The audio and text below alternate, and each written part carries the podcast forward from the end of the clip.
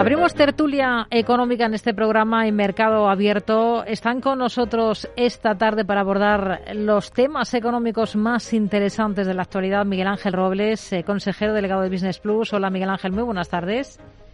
¿Qué hay? Buenas tardes. También está con nosotros Miguel Córdoba, profesor de Economía y Finanzas de la CEU San Pablo. Miguel, muy buenas tardes. Hola, buenas tardes, Rocío, encantado. Y nos acompaña aquí en los estudios Fernando Tomé, doctor en Economía y profesor de, en la Universidad de Nebrija. ¿Qué tal, Fernando? Buenas tardes, bienvenido. Buenas tardes, Rocío, Miguel Ángel y Miguel. Bueno, hoy tenemos que comenzar hablando de agricultura y de protestas, de bloqueos, los que estamos viendo por parte de los agricultores franceses en estos últimos días, pero que van tomando fuerza, cuerpo. El tema se está convirtiendo en una cuestión comunitaria, ¿no? Por ese bloqueo del paso a camiones que transportan productos españoles. Em, hoy la Comisión Europea le ha pedido explicaciones a Francia por esas declaraciones de su primer ministro en las que apunta a competencia desleal por parte de países como España. Eh, cada día se va complicando más la situación, Miguel Ángel. Pues sí, la verdad es que sí. Bueno, parece que todo apunta a que ya el gobierno francés va a dar o quería dar por lo menos algunos pasos adelante ¿no? en, el desbloqueo de la situación, pues eh, haciendo por, por, su parte unas concesiones que obviamente no creo que estén dentro del marco de la Unión Europea y por lo tanto no creo que pueda haber mucho más allá de una negociación eh, por ahora verbal en la que no creo que puedan tomar algunas determinaciones porque bueno afectaban directamente a lo que es el tratado eh, en lo que es la libre disposición de mercancías y otro montón de cosas que va a ser complejo ¿no? que la Unión Europea eh, de por bueno, he visto bueno a ese intento de acuerdo que está intentando llevar el gobierno francés. Bueno, es una pena, evidentemente, que volvamos a tener este tipo de problemáticas en Europa. Eso demuestra una vez más que hacen falta reformas profundas en lo que es la Unión Europea para intentar llevar adelante pues eh, este tipo de cuestiones desde un punto de vista mucho más global y no desde el punto de vista de que bueno pues se pueda seguir eh, primando los intereses de uno por otros y a lo mejor tal vez pues sobre todo tomando medidas desde un punto de presión por parte de algunos sindicatos sobre todo en algunos países en los que obviamente atentan contra la Unión eh, desde el punto de vista de la defensa que tienen que hacer esos propios países de los intereses del resto de los miembros de la Unión. ¿no? Entonces, bueno, yo creo que esto es un tema que trasciende desde el punto de vista más de lo que es la propia discusión del hecho en concreto, ¿no? en este caso de la agricultura, sino yo creo que es más, eh, trasciende un poco más, y es el hecho de que qué hace la Unión Europea ante eh, esta pasividad que tienen algunos socios miembros de defender la propia Unión Europea. Hmm. Desde el Gobierno español, esta ha sido la respuesta del ministro de Agricultura, Luis Planas, condena los ataques al producto español y niega competencia desleal. Estamos en la Unión Europea, por tanto, las normas de producción, de comercialización, son similares en todos los países miembros y todos los países miembros las aplicamos igual. Por tanto, no hay ninguna ventaja competitiva derivada por la aplicación de normas distintas. Las mismas reglas que se aplican en Francia se aplican en Alemania, en España, en Portugal, en Italia, en Holanda y en el resto de los Estados miembros. Por tanto, ahí no hay ninguna diferencia. Miguel. Sí, vamos a ver, eh, esto no es nuevo, esto lleva pasando de forma recurrente desde cada, cada X años, desde hace mucho tiempo. Eh, vamos a ver, el, problema de raíz no es eh, lo que comenta el ministro, las reglas son las mismas, por supuesto que sí. los temas fitosanitarios yo creo que también se cumplen y que no hay ningún problema. El problema vuelve a ser los Pirineos. O sea, tú pasas de los Pirineos hacia España y los salarios son muy bajos. Pasas de los Pirineos hacia Francia y los salarios empiezan a ser altos. Entonces, lógicamente, los costes laborales son muy inferiores en España y producir tomates es más barato en España. Por consiguiente, a la hora de exportar, las empresas españolas pueden exportar más barato que las empresas francesas y los franceses, que obviamente eh, tienen una carestía superior a la de los españoles, aunque cobren salarios más altos, pues se quejan porque entonces el efecto crowding funciona se les expulsa del mercado. Eh, bueno, esto es un típico problema de toda la vida, pero estamos en la Unión Europea. Si aceptamos eh, los acuerdos de Schengen, pues supone que aceptar también el hecho de que en unos países se produzca a unos precios inferiores que a otros. A mí no me gusta lo que pasa en España. Creo que los salarios tendrían que subir. Creo que se tendría que, compensar mejor a los agricultores españoles. Pero bueno, vivimos en el mundo en el que vivimos. No sé, y yo sinceramente no tengo una solución para este problema. Hmm. Eh, Fernando, ¿cómo ve las cosas? Pues se dan varias condiciones que provocan la tormenta perfecta. Fundamentalmente lo que ocurre es que Francia eh, es un poco más celosa en la aplicación de algunas condiciones, sobre todo fitosanitarias, por encima de los mínimos que marca la Unión Europea para todos los miembros.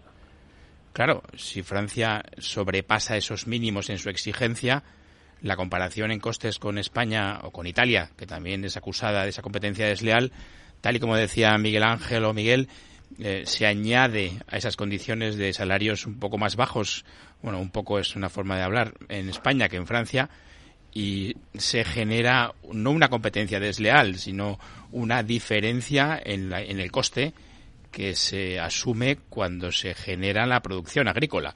Pero es un problema local francés. Lo que ocurre es que esto nos, nos, nos retrotrae a otras, a otras movilizaciones similares primero, al pasar los Pirineos, en cuanto a, derribar nuestros camiones con fruta y con hortalizas y con verduras, y por otra parte a los chalecos amarillos, que también es una imagen que tenemos todos bastante grabada en nuestra memoria de los últimos años, porque Francia es un país más tendente a la movilización social sobre todo ruidosa que los españoles. No digo que los italianos, pero sí que los españoles. Así que se dan varios factores que hacen que recordemos esos, esas escenas de camiones volcados, pero en este caso parece ser por un celo de Francia más que por un incumplimiento de las condiciones por parte de España o de Italia. Hmm. Claro, porque aquí eh, en esas protestas de los agricultores franceses, que no son los únicos, por cierto, está el tema de, la crisis del coste de la vida. Al final, por el tema de la formación de precios, a ellos se les deja con la peor parte, digamos, eh, o la menor del pastel están los efectos eh, de la guerra de Ucrania, lo que ha pasado en estos últimos años con el producto procedente de este país. Y luego está la cuestión de las políticas de sostenibilidad de la Unión Europea, ¿no? Porque ellos critican, por ejemplo, que no hay concordancia entre lo que se les exige a los productos europeos en términos de sostenibilidad, derechos laborales, etcétera, y las condiciones que se aplican a las importaciones por parte de terceros países. Y aquí está un poco la clave de todo, de todo este tema, ¿no, Miguel Ángel? Sí, bueno, es lo que estábamos hablando. Es evidente que a lo mejor tal vez esa parte de las importaciones a otros países, pues sí, pues sí es claramente perjudicial, pero como decía, para el conjunto de la Unión, no solamente para los franceses, ¿no? En este caso. Entonces es evidente que lo que tienen que tener de una manera clara es que si es para el conjunto de los europeos, lo que no pueden hacer es eh, romper la baraja con los europeos, ¿no? Que es lo que está haciendo Francia, o lo que está intentando hacer Francia. Claro, amenazar, ¿no? Eh, desde el punto de vista de un gobierno de la Unión con que otros países no están cumpliendo con, con, ciertas normas, pues evidentemente no es lo suyo. Amenazar, o por lo menos poner encima de la mesa, el que la Unión Europea tiene que tomar medidas eh, para que otros países fuera de la Unión eh, compitan en las mismas condiciones a la hora de poner los precios y las importaciones estén más controladas, pues eso sí es un tema que hay que debatirlo, pero evidentemente hay que debatirlo en un sitio que se llama el Parlamento Europeo, que dentro de unos meses pues se habrá que renovar y en esa Unión Europea desde el punto de vista de tomar medidas conjuntas, ¿no? Lo que no puede ser es que uno de los miembros saque los pies del plato y todos los demás, además, eh, pues estén ahí tranquilos, ahora se vayan sumando, como se están sumando, ¿no? Algunos de ellos, ¿no? Otros países que están también con protestas en agricultura, pues evidentemente ahí. Y no sé, pues eh, yo creo que esto hay que resolverlo donde se debe de resolver, y desde el Parlamento, y desde luego viendo cómo se puede mejorar la condición de los productores europeos en líneas globales, no solamente los franceses. Hmm. Protesta no solo los franceses, como bien dice Miguel Ángel, eh, Miguel, los alemanes vienen protestando últimamente, también polacos, lituanos, rumanos. ¿Hasta qué punto todo este esta conflictividad social, este ambiente, le preocupa? ¿De qué puede ser caldo de cultivo? es caldo de cultivo de, de, un, de un problema bastante más grave. Yo creo que a veces nos equivocamos con el concepto de, de, Unión Europea, es decir, tenemos que protegernos un poquito entre todos. Y para ello eh, tenemos que, hay algo que se llama aranceles, que parece que es anatema eh, con la Organización Mundial del Comercio. Oye, mire usted, los aranceles eh, surgen para evitar desigualdades. Si hay países en los que por un poco de la gente está dispuesta a trabajar, no puedes comparar los precios de exportación con los precios de la producción nacional.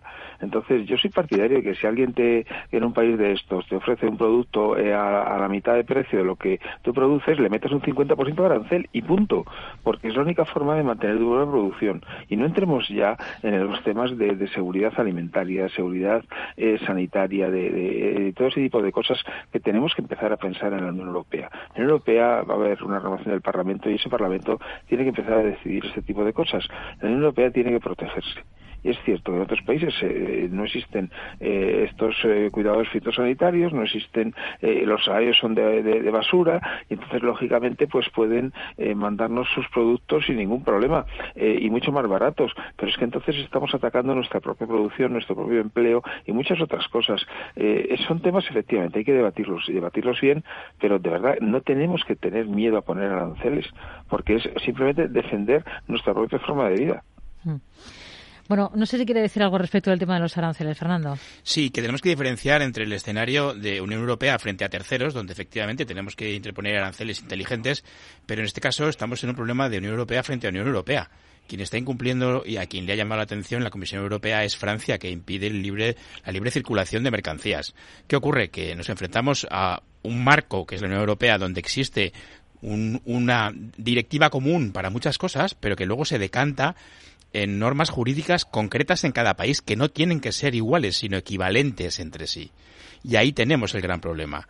Eh, mientras que no tengamos un marco común legal no exactamente igual, pero mucho más parecido y que no se base, en, equivalencias, pues tendremos ese pues problema de poder encontrar en las equivalencias diferencias sustanciales que hagan que los precios de un país sean distintos o los costes a los precios de otro, dentro del mismo marco de la Unión. Ese para mí es el gran problema y el gran debate pendiente.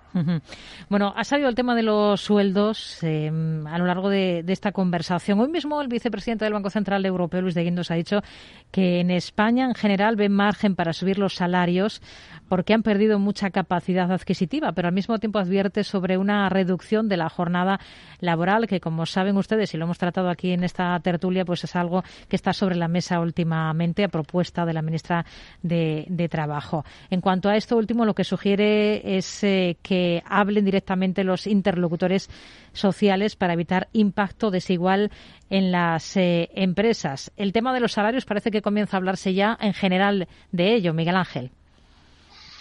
Sí, bueno, es eh, normal. Parece que los datos eh, económicos pues tampoco son tan tan tan graves, ¿no? Dado que bueno, pues las inyecciones parece que, que surgieron en su efecto en su momento sobre las economías y en el caso pues de nuestro país es evidente que, bueno los datos buenos en, los principales sectores de actividad, en este caso el turismo, bueno y esa capacidad que estamos teniendo también de, de generar pues bueno una parte de impuestos que se van cobrando a bancos y otro tipo de instituciones en los que a pesar de tener esa deuda que hemos hablado muchas veces de ella y ese déficit descomunal, pues pues obviamente parece que hay margen por parte de las empresas privadas eh, de subir salarios. La administración pública ya lo ha hecho desde un punto de vista normal y yo creo que, bueno, el margen que debía de ser. Es cierto que se va perdiendo poder adquisitivo de los salarios porque las inflaciones pues son evidentemente más importantes de los que, además, incluso probablemente los datos estadísticos digan en cuanto a lo que es el coste de la vida de un ciudadano medio, ¿vale? Y todo esto, pues lo que lleva pues es a, sugerir, como bien decía en este caso el vicepresidente eh, de Guindos, pues esa parte del subir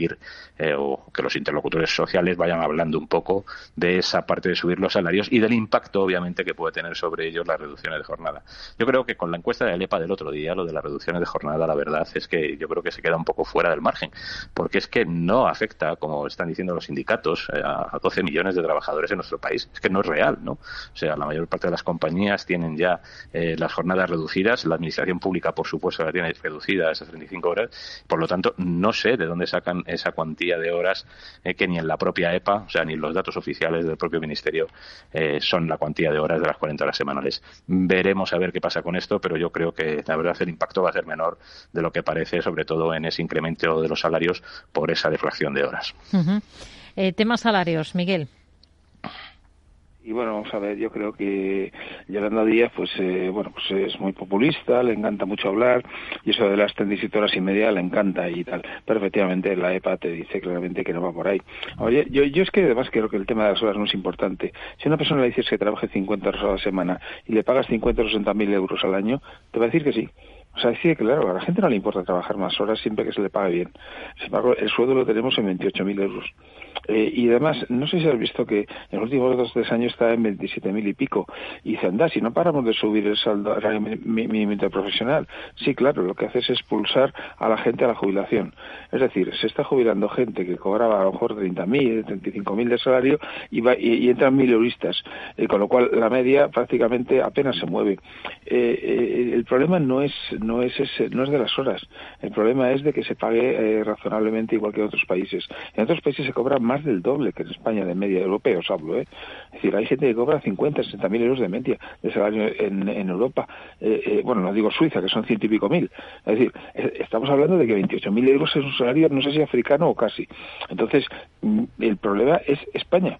España el modelo que tiene es que no se paga la, formación, no se paga eh, los años que la gente se dedica a aprender cosas. Entonces, eh, eh, ese tipo de problema, porque hay tres millones de parados que están dispuestos a coger precio por lo que sea, o hay inmigrantes que están dispuestos a trabajar por cualquier precio, y eso hace que los salarios se tiren hacia abajo.